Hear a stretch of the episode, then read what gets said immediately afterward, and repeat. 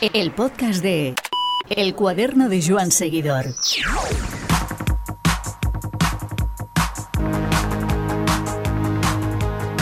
En la historia del podcast del cuaderno de Joan Seguidor, Juan Carlos Unzué es una persona muy especial por haber protagonizado el capítulo piloto de este modesto rincón sonoro.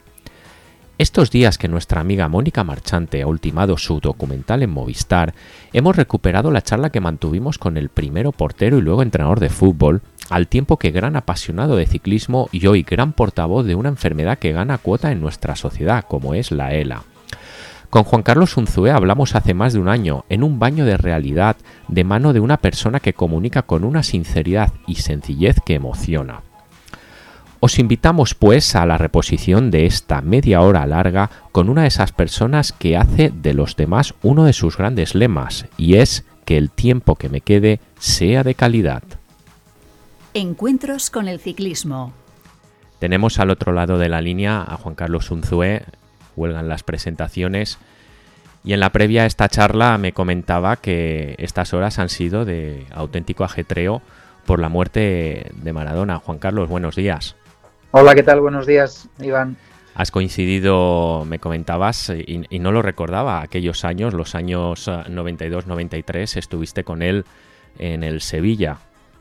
Así es, así es. Tuve ese privilegio ¿no? de poder ser eh, compañero de Diego Armando Maradona, de trabajar con Carlos Salvador Vilardo, que era el entrenador argentino también que, yo creo que hizo todo lo posible para, para, traerlo en aquel momento y sacarlo de ese entorno que tenía en Argentina, que, él entendía que no era el, el mejor.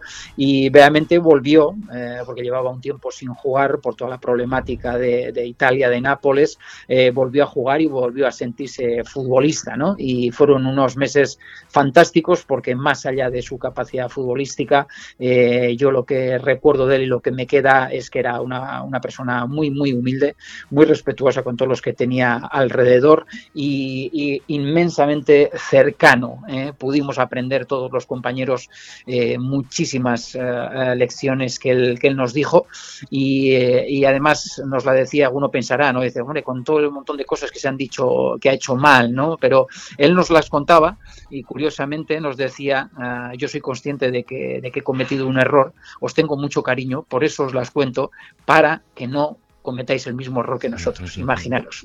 Muy bien, qué generoso, desde luego. Así es, así es.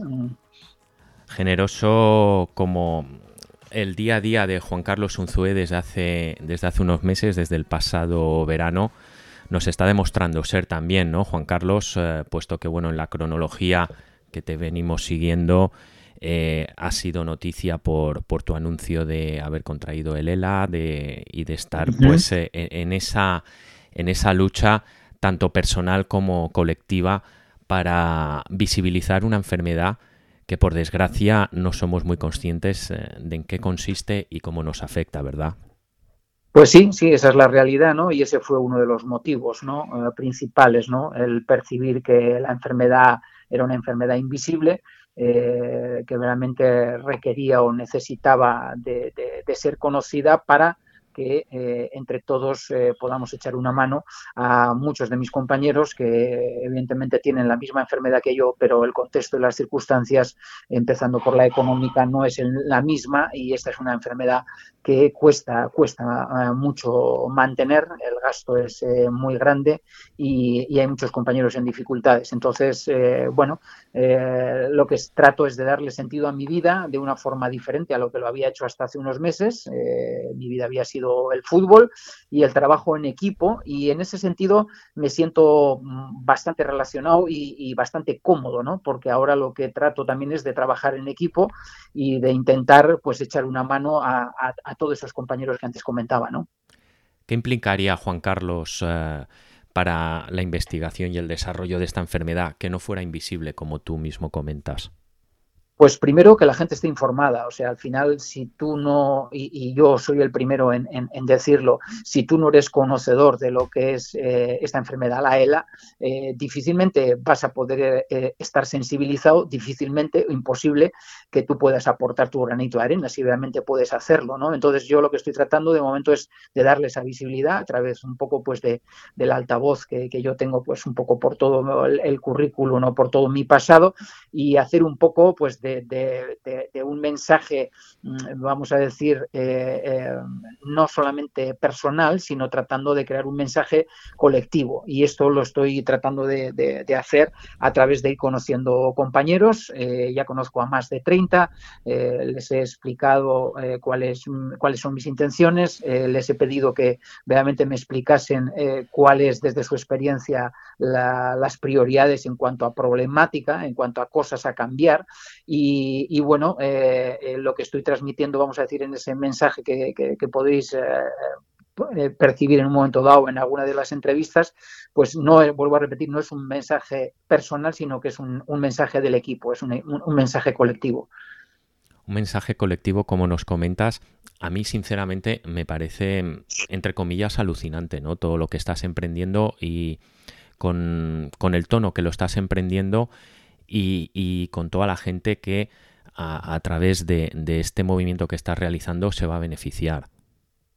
Bueno, pues ojalá que así sea, ¿no? Que consiga mis, mis, objetivos, ¿no? Pero curiosamente, Iván, lo que uno se da de cuenta, es, y ya lo, puedo decir en, primera persona, es que cuando decides dedicarte a dar, eh, a ayudar, eh, sin pensar en, nada a cambio, eh, resulta que es cuando más satisfacción, sobre todo personal e interna, uno puede sentir. ¿no? Y yo ya llevo unos meses eh, teniendo esta, esta percepción en primera persona, como, como os digo, y, y realmente creo que y lo he dicho en alguna entrevista, mm, más que preocuparme eh, eh, la cantidad de tiempo que me quede en este mundo, lo que me preocupa es que ese tiempo que sea ah, tenga sentido.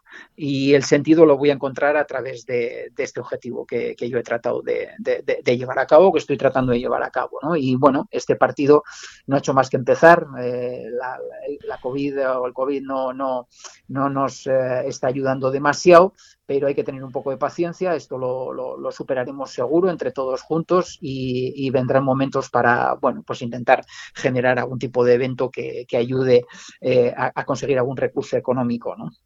Veo una moraleja muy nítida en, lo que comentas eh, de satisfacción personal enorme.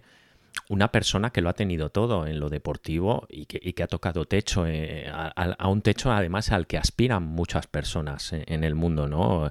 Entre comillas, fama, fútbol, eh, dinero y demás, y que esto te provoque esta satisfacción, desde luego, pues es incluso hasta paradójico para muchas personas. Pues eh, sí, es curioso, es curioso, e incluso puedo decir que, está siendo curioso para mí, ¿no? Hombre, uno, uno percibe, ¿no? Que conforme vas cumpliendo años, ¿no? Que, que, de pronto, ya como entrenador, ¿no? Yo siempre he dicho que uno de los motivos eh, por los cuales yo quería ser primer entrenador era por intentar eh, transmitir primero todo ese conocimiento que yo había aprendido a través de mis experiencias, a través de, de sentirme un privilegiado por la cantidad de entrenadores buenos y diferentes que, yo he tenido. Y, en, definitiva bueno, pues además de, transmitir, vamos a decir, ese conocimiento, eh, lo que le daba sentido era ah, sentir que le podías aportar algo al jugador, ¿no? Entonces, eh, esto, como te decía antes, Iván, eh, viene, viene siendo algo habitual eh, o parecido a lo que estoy haciendo ahora, ¿no? En otro ámbito, en otro, en otro contexto, pero en definitiva lo que estoy haciendo es trabajar en equipo, que es lo que he hecho toda mi vida. ¿Y tú qué tal te encuentras ahora mismo?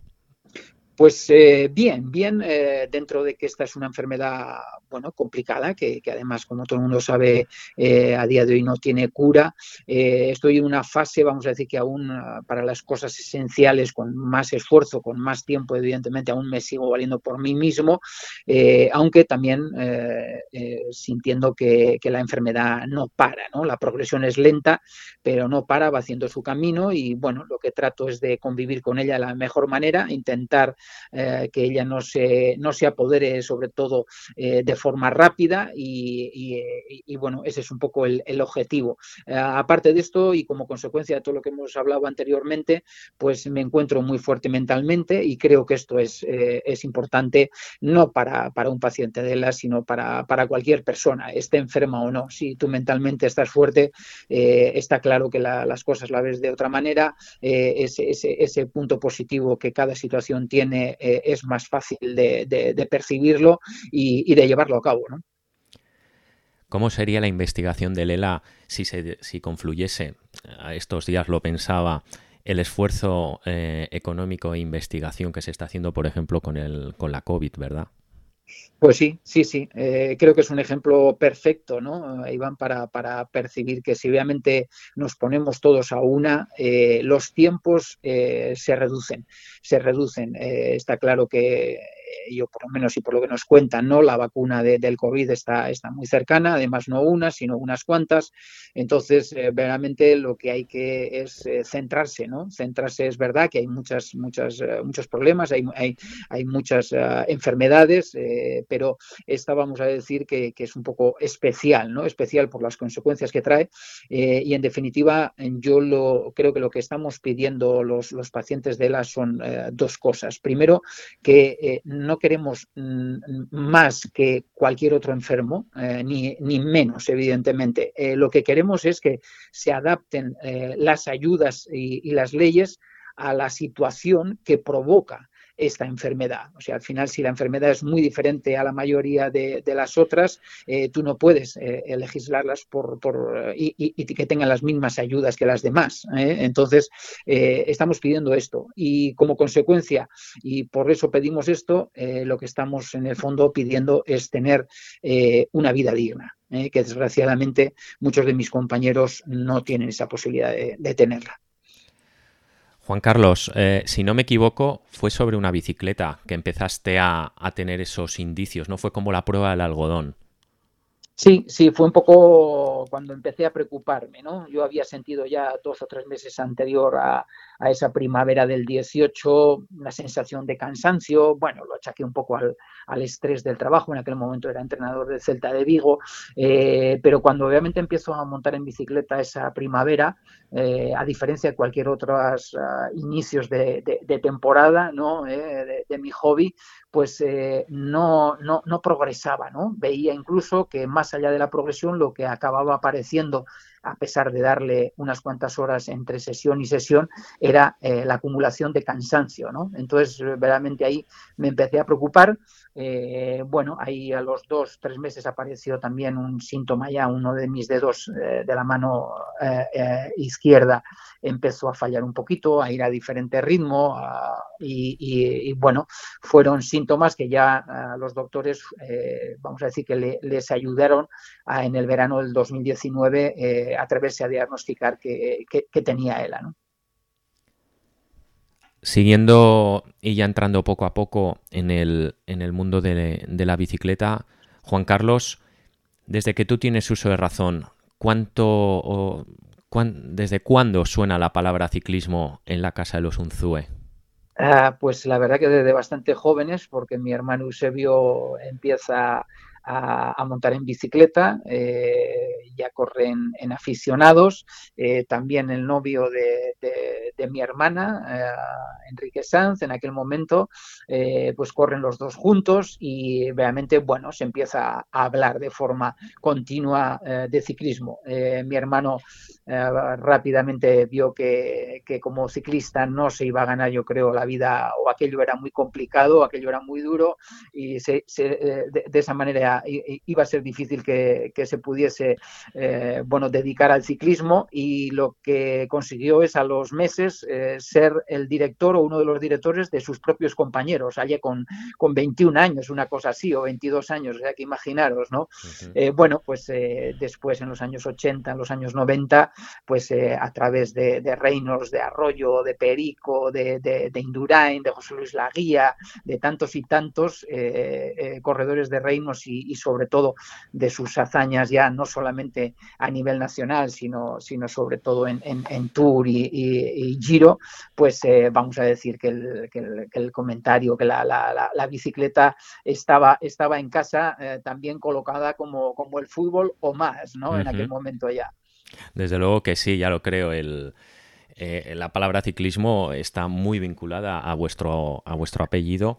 Eh, ¿Había sustrato anterior en, por parte de vuestros padres o tíos o demás eh, relacionado con el ciclismo? No, no, no había, no había nadie más anteriormente, ¿no? por, por, desgracia para, para, para, nuestros padres en aquel momento no, no habían tenido muchas posibilidades de, de hacer deporte y sobre todo de dedicarle demasiado tiempo al, al, deporte, ¿no? Eh, había que trabajar y trabajar muchas horas y, lo tenían complicado. Sí, posiblemente que, en algún momento les, les, ayudó a trasladarse, ¿no? De, un sitio a otro, eso sí le he escuchado a mi padre en paz descanse algunas veces, pero, pero, pero en definitiva no, no, no, había, no había antecedentes familiares. Y con esa influencia de Eusebio en la familia, ¿cómo es que te cantas por ser futbolista? Pues eh, mira, eh, yo, yo, ya era un, futbolista atípico, un portero atípico sobre todo, ¿no? Porque yo hasta los 15 años eh, hacía atletismo, hacía además cross, o sea, no, no, no, hacía velocidad, hacía resistencia, que es curioso porque los porteros justamente lo que necesitamos es pues, ser muy reactivos, muy veloces, ¿no? Más que resistentes, pero yo tenía esa, esa capacidad, tenía un hermano que, me acompañaba, hermano mayor, que, que realmente, bueno, pues me me me ha llevado de un sitio a otro, tanto a, tanto a los partidos como a, como a esos cross ¿no? que, corríamos pues normalmente en aquella época en las fiestas de los pueblos. ¿no? Eh, eh, bueno, eh, como consecuencia yo creo de esto, yo he jugado de jugador y de portero hasta los 15 años, hasta que me fichó Osasuna, que evidentemente me fichó para ser portero, no para ser jugador, tenía mejores cualidades como, como portero, ¿no? Y, y, en definitiva, bueno, pues empecé ese camino me gustó y, tuve la suerte de muy rápidamente, además, muy joven, eh, poder llegar al, primer equipo y poder dedicarme al fútbol como, como profesión, ¿no? No obstante, eh, eh, obviamente tú has mantenido contacto con el mundo del ciclismo a través de, tu hermano, pero también a través de una afición, ¿no? Es decir, a ti el ciclismo te gusta a nivel, me refiero, de espectador. Sí, de, espectador eh, y además, bueno, teniendo el privilegio de conocerlo desde dentro, ¿no? Recuerdo aquellos, aquellos viajes con mi hermana al, Tour de Francia sobre todo. Y, ¿De qué años hablamos?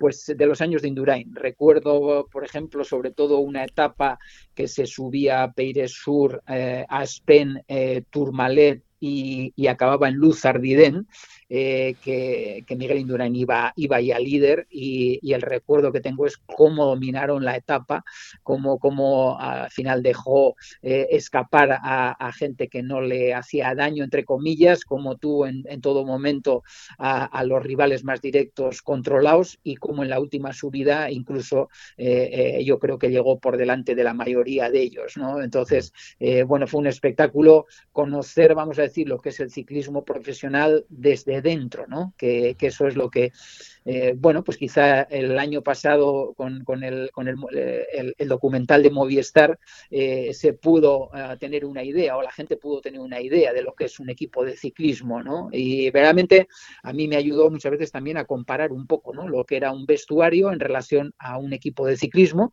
y es verdad que son dos deportes diferentes y, vamos a decir que el día a día también del, propio equipo es, es diferente, ¿no? Desde luego que sí. Eh, es, una cuestión que además que la gente que conocemos el ciclismo por dentro y hemos podido vivir diferentes eh, épocas y diferentes entornos, siempre lo decimos, ¿no? Que si el ciclismo profesional diese más pinceladas de lo que hay dentro, realmente la gente, entre comillas, alucinaría, ¿no? Sí, sí, pero yo creo que eso pasaría, Iván, en todos los deportes. ¿eh? Claro. yo creo, además, no sé, yo tengo, es una de las sensaciones que tengo después de este confinamiento, ¿no? Eh, creo que eh, todos hemos visto quizá más televisión, quizá más, más documentales, más series, y, yo tengo la sensación de que realmente los documentales, el contar, vamos a decir, un poco los entresijos, entre comillas, de, lo que ocurre eh, dentro del, del, deporte, dentro de esos vestuarios, de esos equipos, yo creo que ha venido para quedarse.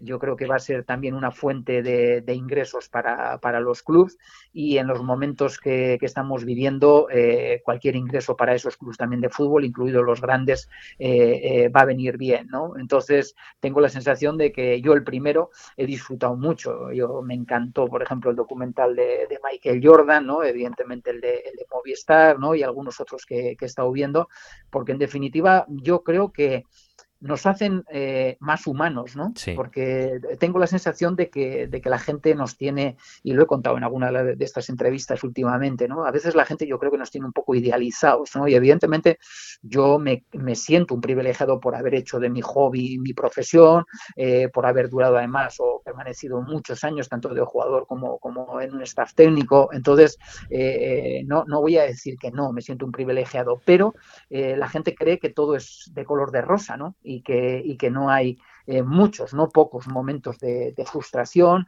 y, de dificultades, que además en el caso de los deportistas yo creo que lo que diferencia a cualquier otra persona normal que pueda tener esa, otro tipo de problemas, a nosotros lo que nos ocurre, eh, eh, esa problemática, vamos a decir, llega siendo muy jóvenes. Y esto es la gran diferencia y la gran dificultad. O sea, al final tú en una edad yo creo que no estás demasiado preparado para tomar ciertas decisiones, la vida te pone en esa tesitura, ¿no? Y o aprendes rápido, alguna tortita te vas a pegar, ¿eh? un golpecito te vas a dar seguro, pero o aprendes rápido o enseguida hay otro que, que te quita del sitio donde tú estás, ¿no? Entonces es, es, eh, eh, eh, es, duro también y yo siempre he dicho que para esta situación, por ejemplo, que ahora estoy viviendo, me ha ayudado, ¿no? Me ha ayudado porque creo que soy mucho más resiliente, creo que soy una persona, bueno, más capaz por todas esas dificultades que en un momento dado he podido superar, ¿no? Desde luego que sí, y además incluso siguiendo con lo que comentas, en ocasiones nos olvidamos de eso, ¿no? De, de que eh, las estrellas eh, que tenemos tan idealizadas son personas con sus malos momentos, con sus bajones, que muchas mañanas se levantan tan apenados como nos podemos levantar nosotros. Pero además a, todo eso se le añade el hecho de que conocerlas eh, muchas veces demuestra lo injustas que son muchas críticas que se hacen tan alegremente, ¿verdad? Pues, eh, pues sí, sí, pero bueno, es un poco el deporte nacional, ¿no? Y no sé yo si nacional o internacional, ¿no? Enjuiciar, enjuiciar sin, sin conocer, ¿no? En muchos casos, ¿no? Eh, bueno, es cierto que, que, al final también hay que ser consciente cuando tú eres parte de, ¿no? Al final el deporte no deja de ser un entretenimiento, ¿eh? es importante para la gente, pero hay cosas mucho más importantes que, el deporte, pero sí es verdad que yo creo que sirve, vamos a decir, muchas veces a, a, a la gente en general, al aficionado, pues para desahogarse, ¿no? Pues de todas esas problemáticas, vamos a decir, que tienen, para sentir, yo creo también eh, algo que yo creo que es importante en el ser humano, que es eh, esta sensación de pertenencia a algo, eh, en este caso a un club, ¿no? Eh, y en definitiva, bueno, pues eh, yo creo que cuando estás dentro también tienes que ser consciente de ello, ¿no? Que, esto realmente no es fácil, que esto es parte de, tu profesión y que lo tienes que intentar llevar y convivir de la mejor manera, ¿no? Juan Carlos, una pregunta un poco personal pero que me llama la curiosidad. ¿Cuántos años hace que no pasas unos Sanfermines en Pamplona con tu hermano? Eusebio. Ah, pues, pues eh, es que es que no, no, fíjate, me lo has puesto tan complicado que es que ni me acuerdo desde cuándo. O sea, no, no recuerdo de estar con mi hermano Eusebio en, en San Fermines, no, no lo recuerdo. Eh, tendría que ir seguramente a cuando era muy pequeño, pero estoy seguro que tampoco en aquella época hemos pasado eh, San Fermines juntos, primero porque nosotros éramos de un pueblito, somos de un pueblito a 4 o 5 kilómetros, con lo cual no éramos del centro de la ciudad, eh, no íbamos tanto a, a, San Fermín. y y, sobre todo que entre mi hermano y yo pues hay 12 años de diferencia. Entonces él es el mayor, yo soy el pequeño. Vamos a decir que cuando él ya salía o, disfrutaba de San Fermín, seguramente sobre todo por la noche, yo aún era un crío que estaba al lado de mis padres, ¿no? Muy bien. Eh, pasamos de tu faceta de espectador de ciclismo a una faceta más activa. Para ti la bici ha formado una parte importante estos años de tu vida, ¿no? Así es, así es. Sobre todo a partir del, 2006. Eh, yo en, mi época de jugador practiqué el golf eh, eh, desde los 19 años. Un compañero me llevó una vez y me gustó desde el primer día. Lo, practiqué y además creo que me ayudó muchísimo porque eh, esa bolita pequeña ah, me, evadía absolutamente durante dos, tres horas de, la presión ah, pues de tu profesión, de, tu vida, ¿no? Ah, de, esos problemas de los que hemos hablado en un momento dado, ¿no? Entonces me ayudó mucho. Pero llegó el 2005, 2006 y mi nivel ya ni se parecía al, mejor que yo había tenido. Y yo creo que un poco consecuencia de esa frustración apareció eh, el probar en la bicicleta, algo que, había visto, que había escuchado en casa muchas veces, pero que realmente de forma, vamos a decir, continua no había practicado, ¿no? Y allí en el 2006 pues empecé a, entrenar, empecé a entrenar con, con Luis Enrique y su cuadrilla, en aquel momento recuerdo que él estaba preparando, tenía la intención de correr algún Iron Eh, o algún triatlón y, salía las salidas de bicicleta ahí en la, zona de Gabá donde, donde Luis vivía, eh, eh, pues nos juntábamos y, esas sesiones, vamos a decir, de, bicicleta las hacíamos juntos, algunas de ellas. Y bueno, a partir de ahí se generó o apareció ese punto también competitivo que, no podemos, o yo por lo menos no he sido capaz de, obviar y, y, de olvidar. Y, bueno, pues empecé a, competir en algunas de, las muchas marchas que, había y que hay aún en, este país, ¿no? Alrededor de, diferentes eh, eh, provincias.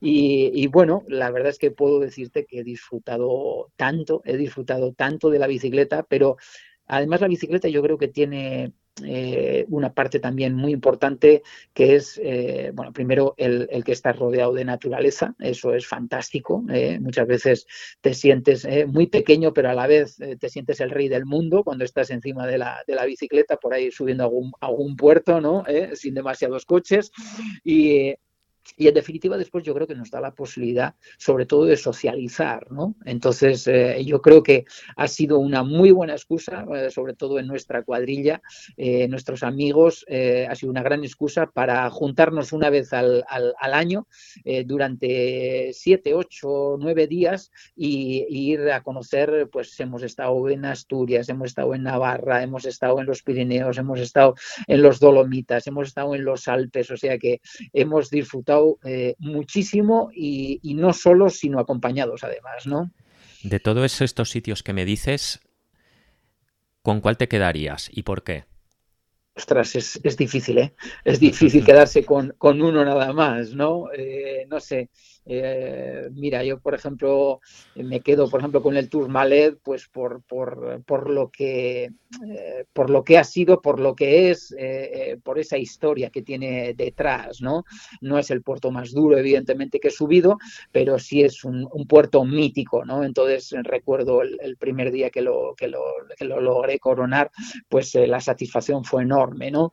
Como puertos duros, por ejemplo, me quedaría con dos, claro que son Angliru y, y Zoncolán. ¿eh? o sea, me parecen dos auténticas eh, bestialidades, pero curiosamente, y todos los aficionados eh, que me estén escuchando la bicicleta estarán seguramente de acuerdo conmigo que contra más sufrimos, contra más duro es el puerto, más satisfacción tenemos cuando llegamos arriba, a la cima, ¿no? Ese punto masoquista que tiene el, ciclismo. Quería mm, Incluso eh, en el momento que estás subiendo estos puertos con unas pendientes eh, horribles, eh, no se te viene a la mente, por ejemplo, el, tener o, ponerte en el lugar del ciclista que está compitiendo y que encima lo tiene que subir al límite de todo y de incluso con aficionados alrededor y demás, desde luego lo cierto es que realza ¿no? el, el, valor de esta gente y, de la, y de la profesión ciclista en definitiva, ¿no? Sin ninguna duda, sin ninguna duda. O sea, yo eh, eh, me acuerdo eh, un, un, un, amigo que trabajaba además en la tienda de ProBike, ex ciclista profesional, y yo creo que era la, primera o la segunda prueba que, en la que me apuntaba, y era la Bonaigua del 2006, cuando subimos la Bonaigua, que ya era el último, el último puerto en aquel, en aquel día. bueno, íbamos bastante cerca uno del otro, ¿no? Me dijo, oye, pero, pero tú, tú te tenías que haber dedicado al, ciclismo en vez de al fútbol. Y le digo, para, para, para, para. Que lo que me estoy dando cuenta es que he sido un afortunado, un privilegiado por haber hecho del fútbol mi profesión y del ciclismo mi hobby. Mm, desde luego que sí, desde luego que sí. Hablando, me hablabas de la Bonaigua, una marcha que conozco bien, incluso tenemos muy buena relación con, el organizador. Quería preguntarte por alguna marcha una marcha que tú en tu fuero interno guardes también un, buen recuerdo y, que recomendarías hacer. Bueno, a ver, recomendar uh, la quebrantahuesos la han hecho mucha gente, ¿no? Y yo creo que a mí, por lo menos cuando empecé, pues en cuanto escuché hablar de ella y de la gente que iba y todo esto, pues la quise hacer y de hecho la, terminé unas cuantas veces, ¿no? Eh, pero, por ejemplo, a mí hay una marcha uh, que, me ha encantado porque además eh, no tiene el punto competitivo, vamos a decir, que tiene una marcha como la Quebrantahuesos y es eh, una que organizan en, mi tierra, eh, que es la, la Irati Extreme. Eh, no sé si la, la conoces, si, la, habéis corrido. es una prueba, vamos a decir, muy dura, porque se suben puertos muy, muy, muy, muy duros, pero tiene un punto, vamos a decir, de, de competición pero a la vez es como, como mm, vamos a decir más, como, como, como, una, como una, ah, un entrenamiento. Un entrenamiento que eh, te lleva a, evidentemente a, sufrir muchísimo porque como decía los, prácticamente estás bajando y subiendo toda la prueba no son demasiados kilómetros unos 128 o 130 recuerdo pero vamos a decir que, tienes es, es, un entrenamiento anterior a, a, verdaderamente la, competición, que es la, subida, el, el, cronometrar la subida de la RAU, ¿no? Entonces, a mí me gustó mucho esa prueba porque vi una tranquilidad que no, que no percibí en, pruebas como la quebranta huesos, sobre todo a nivel de salida, y yo creo que el ambiente es mucho más ah, social, mucho más cercano, ¿no? Eh, eh, eh, realmente salimos más a disfrutar, ¿no? Y después ya, cara para arriba, la RAU te pone en tu sitio, ¿no? ¿eh? y ahí es cuando puedes apretar absolutamente hasta, hasta lo último que puedas, ¿no? Me consta que esa zona, el Tour de Francia, la está sondeando, que incluso se había sondeado para esta edición, pero me parece que para esta edición me refiero a la del año que viene, 2021. pero que finalmente, igual para más adelante, es una zona realmente extraordinaria. Eh, eh, Juan Carlos, una última cuestión. Eh, y es que de todo, de toda esta experiencia ciclista que has, eh, que has podido vivir desde el año 2006 de forma más intensa y sobre todo como actor, no, no como espectador, me gustaría saber em, dos, tres conclusiones que sacas de esta experiencia ciclista, de estas lecciones ciclistas que tú aplicas en, en estos momentos. Pues mira, eh, primero eso, la, capacidad que tiene el ser humano de, sufrir, de, adaptarse a las, circunstancias y, a la dificultad. Ah, y, después eh, yo sí me gustaría ah, enviar de aquí una reflexión, ¿no? Eh, mirar, yo tengo la sensación de que los deportes profesionales relacionados con el deporte amateur son otra historia. O sea, al final, ser ciclista profesional o ser eh, un globero en nuestro, en nuestro argot eh, no tiene nada que ver, ¿no? Y a veces eh, siento que la gente, sobre todo en las redes sociales, no lo tiene muy claro. Y, veo la gente con, con, últimamente con unas ganas, pues eso, ¿no? De, de, hay que ponerles etapas duras, hay que ponerles más puertos, hay que... Pero, pero vosotros sabéis lo que es ir a, a 40 por hora, 40 y pico por hora durante un día y otro con frío, con sol, ¿entiendes?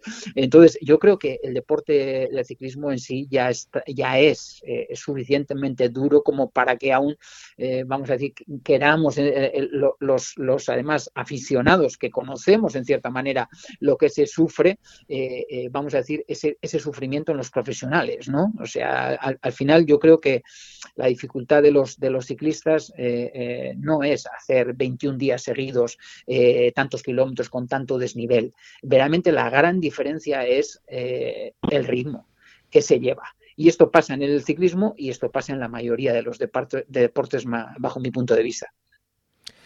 Juan Carlos, para concluir y en la intrahistoria de esta, de esta charla, eh, ha jugado un papel muy importante un amigo común, Oscar, que nos puso en contacto, eh, para el cual queremos tener este guiño y sobre todo también, Juan Carlos, eh, describirnos un poquito cómo era tu grupeta y cómo eran tus salidas con, con Oscar y sus amigos.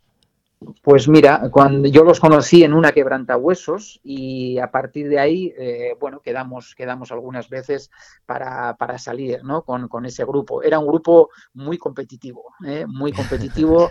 Eh, con gente que tenía muy buen nivel y, obviamente yo en, esas, en esos momentos también lo tenía y, bueno, creo que me adapté eh, perfectamente a ellos, ¿no? Pero curiosamente hemos hablado mucho y, yo te he hecho, te hecho saber y, desde, desde, mis sensaciones de, de, que el ciclismo te da la posibilidad de socializar, ¿no? Pero yo reconozco que quizá por mis horarios, por, por mi forma de ser, al final no dejo de ser nunca portero y tengo mi, punto, vamos a decir, solitario. Yo he hecho muchas de esas salidas y he disfrutado muchísimo también eh, haciéndolas solo.